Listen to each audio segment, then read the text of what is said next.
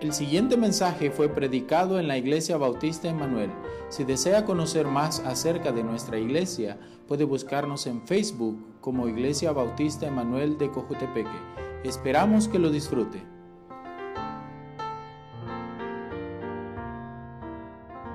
Buenas tardes. Espero que estén en la casa disfrutando del clima ya. Ya cambió el clima. Así que quiero por favor iniciar pues este, poniéndonos de pie para hacer la oración. Pongámonos de pie en sus casas, ¿verdad? Así que vamos a orar. Gracias, bendito Padre Dios, por este día que nos has regalado. Gracias por este hermoso día, Señor. Gracias por también tener la comunicación contigo y, poder llegar a, los hermanos a sus casas a través de la tecnología. Bendice a cada uno de ellos en sus hogares, bendícelos en cualquier situación difícil que tengan, Señor. Ayúdalos en todo momento. Te damos las gracias por todo en el nombre de tu Hijo amado. Amén. Gracias, pueden sentarse. Este, el tema que yo traigo para, para, este, para esta tarde, para esta casi noche ya, se llama la búsqueda de la excelencia al servicio de Dios. En primer lugar, quiero definir lo que significa la palabra excelencia. El diccionario dice que es superior calidad o bondad que hace digna de aprecio y estima una cosa o a una persona. Otra definición dice que es una virtud, un talento o cualidad lo que resulta extraordinariamente bueno y también lo que exalta las normas ordinarias. Nuestro servicio con excelencia hacia Dios. Vamos a ir a Primera de Corintios 22, 5.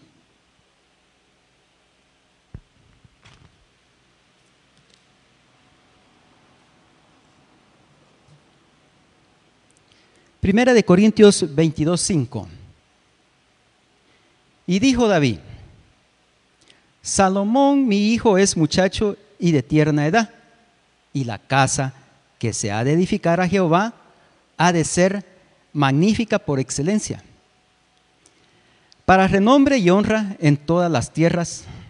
Ahora pues yo le prepararé lo necesario, y David, antes de su muerte, hizo preparativos en gran abundancia.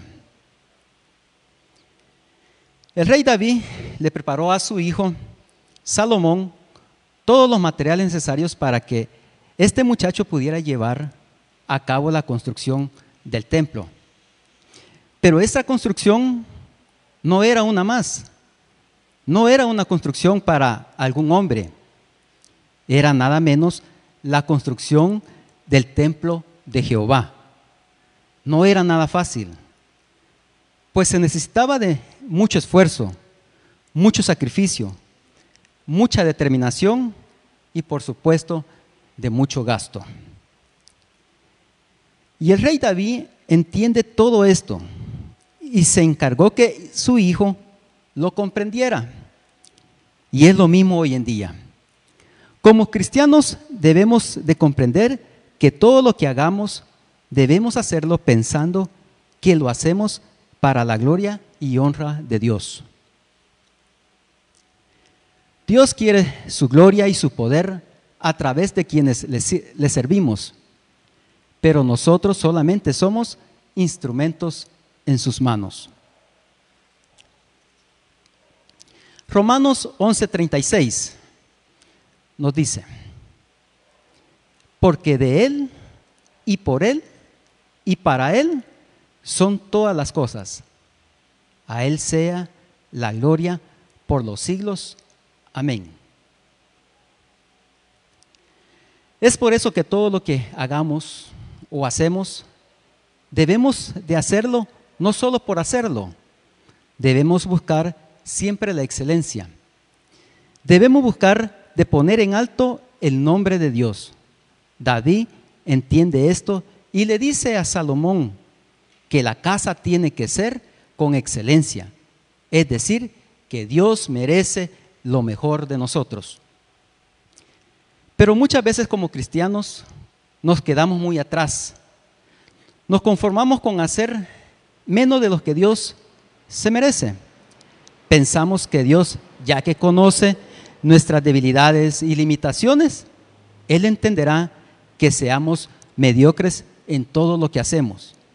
Y de ahí que habemos muchos con la excusa, perdónenme, pero es para la gloria del Señor. Y perdónenme, hermanos, pero si lo que hacemos o vamos a hacer es menos que excelente, para Dios es mejor de no hacerlo.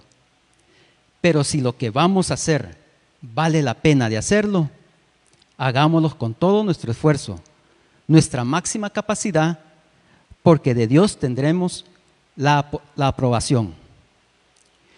Vamos a ver algunos, algunos consejos y probablemente hayan más, pero hoy solo veremos algunos y que puedan servirnos en nuestras vidas para lo que hagamos y lo podamos hacer buscando con la excelencia para nuestro Salvador Jesucristo.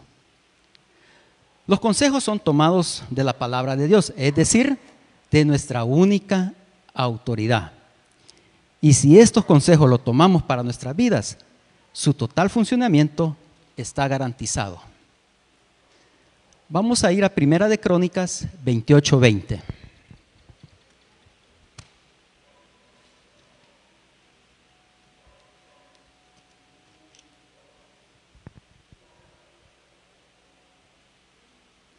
Primera de Crónicas 28:20. Dijo además David a Salomón, su hijo, anímate y esfuérzate y manos a la obra. No temas ni desmayes, porque Jehová Dios, mi Dios, estará contigo. Él no te dejará ni te desamparará hasta que acabes toda la obra para el servicio de la casa de Jehová. El primer paso que vamos a tomar es anímate, animémonos. Cuando tenemos que hacer algo en nuestras vidas, como un proyecto en el hogar, eh, un proyecto en nuestro trabajo o en cualquier otro lugar, lo primero que debemos tener es el ánimo dispuesto. Podríamos contar quizás con todo el conocimiento, podríamos contar con toda nuestra experiencia laboral e incluso con todos los recursos económicos, pero todo esto de nada sirve si no tenemos los ánimos para hacer las cosas. Deuteronomio 31.8 nos dice, y Jehová va delante de ti, Él estará contigo no te dejará ni te desamparará. No temas ni te intimides. Josué 1.9. Mira que te mando que te esfuerces y seas valiente. No temas ni desmayes, porque Jehová tu Dios estará contigo en donde quiera que vayas. Y qué bueno es saber que contamos con la presencia de Dios y que además podemos tener la certeza de que en medio de nuestra lucha, nuestro Dios no se esconde, ni se aparta de nosotros. Él está ahí siempre, delante de nosotros, apartando cada obstáculo por nosotros y junto a nosotros. El segundo paso que debemos de tomar es esfuérzate, esforcémonos. En la vida lo que vayamos a hacer o lo que hacemos, sabemos que requiere de mucho esfuerzo y de mucho sacrificio. Pero esforzarse no es una sugerencia, mucho menos un consejo, sino es un mandato de Dios. Salmo 31, 24.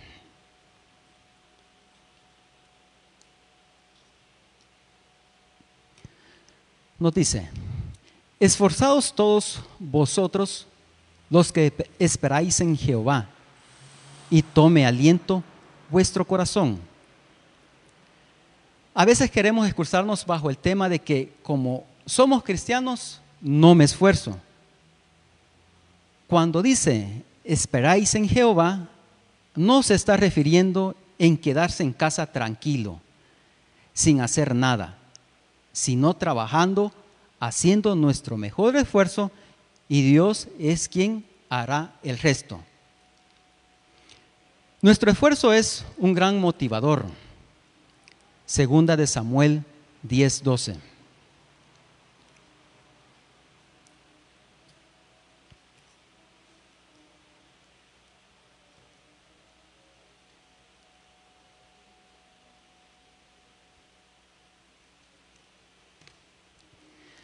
Segunda de Samuel 10:12 nos dice, esfuérzate y esforcémonos por nuestro pueblo y, por las ciudades de nuestro Dios, y haga Jehová lo que bien le pareciere. El tercer paso que debemos de dar es ponga manos a la obra. Pongamos nuestras manos hacia las obras.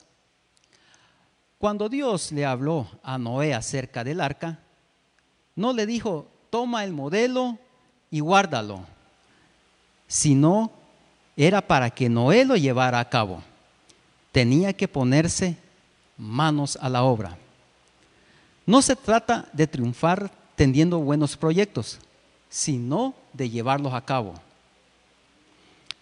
Para triunfar no podemos quedarnos con los brazos cruzados o con las buenas intenciones, sino que debemos poner nuestros proyectos en las manos de Dios.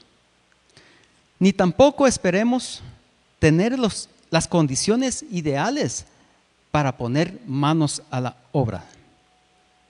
Eclesiastés 11:4 nos dice, el que al viento observa, no sembrará, y el que mira a las nubes, no cegará.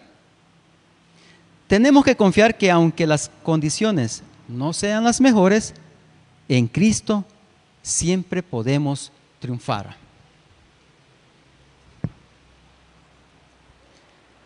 Decir manos a la obra requiere ser humilde para tomar en cuenta a Dios en todo. Y todo significa todo. Santiago 4, del 13 al 15, nos dice,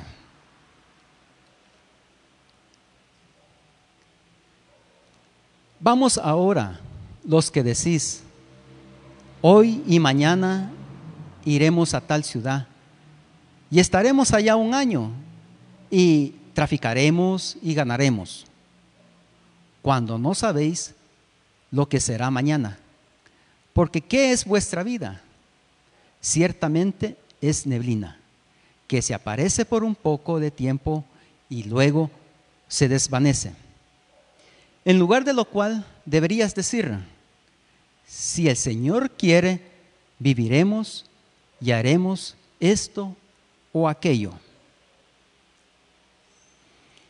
El cuarto paso que debemos de tomar es no tenga temor, no tengamos miedo Proverbios 29, 25.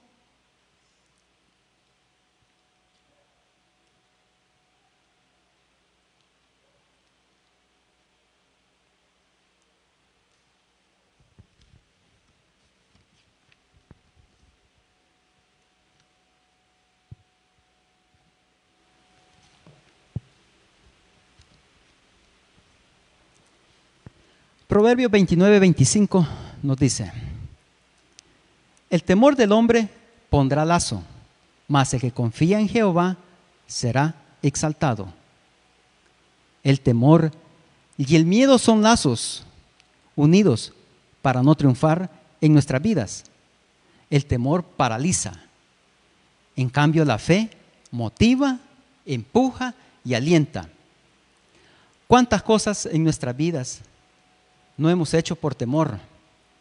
¿Cuántos proyectos se llevan, no se llevan a cabo por el miedo que sentimos a fracasar?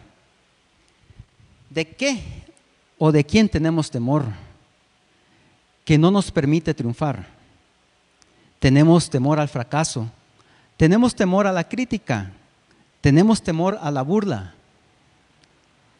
o temor a lo desconocido? Isaías 41:10.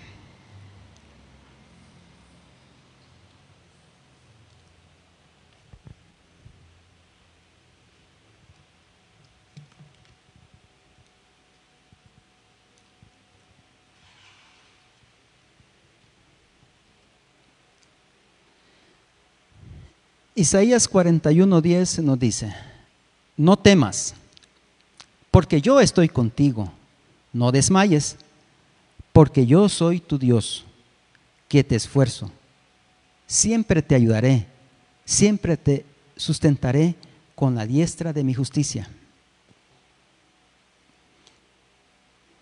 El quinto paso que debemos de tomar es no desmaye, no desmayemos. Gálatas 6, 9 nos dice,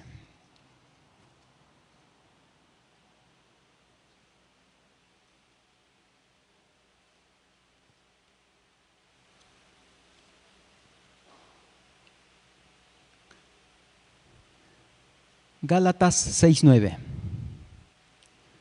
No nos cansemos pues de hacer bien, porque a su tiempo segaremos si no desmayamos. En todo lo que hacemos, solamente el tiempo nos dará la razón que sí, que sí valió la pena el esfuerzo. No nos demos por vencido. Quiero agregar un último paso y por ser el último, no significa es de menos importancia. Creo que debería ser el, el más importante de todos. Y es pasar tiempo con Dios. El tiempo que pasemos con Dios y el conocerlo a través de la lectura y la oración nunca es pérdida del tiempo. Debemos poner nuestro enfoque en lo que es eterno y no en los placeres de este mundo. Debemos avanzar con diligencia y propósito divino. La Biblia nos revela muchas cosas, entre ellas el poder de Dios, el amor de Dios, la gloria de Dios, la excelencia de Dios. Dios se agrada de nosotros cuando somos fieles y obedientes a Él. Primera de Juan 3:22 nos dice, y cualquier cosa que pidiéremos, la recibiremos de Él, porque guardamos sus mandamientos y hacemos las cosas que son agradables delante de Él. Quiero también tomar un ejemplo de la Biblia de alguien que fue excelente en su vida y por ende en lo que hacía. Hablamos del profeta Daniel y sus compañeros. El rey mandó a elegir de entre los israelitas a los mejores en todo aspecto, de buen parecer, sabios, de linaje real y de buen entendimiento ellos ya eran destacados porque fueron elegidos entre todos. Y lo demostraron estudiando las letras y las lenguas de los babilonios para poder servir al rey. Vemos que tuvieron que aprender y estudiar otra cultura, incluida su literatura, pero nada de lo que aprendieron pudo cambiar sus convicciones. Y luego que ellos se esforzaron en aprender todo lo que les enseñaban, dice en Daniel 1 del 19 al 20. Y el rey habló con ellos, y no fueron hallados entre todos ellos otros como Daniel, Ananías, Misael y Azarías. Así pues estuvieron delante del rey. En todo asunto de sabiduría e inteligencia que el rey les consultó, los halló diez veces mejores que todos los magos y astrólogos que habían en todo su reino. Filipenses 4:8.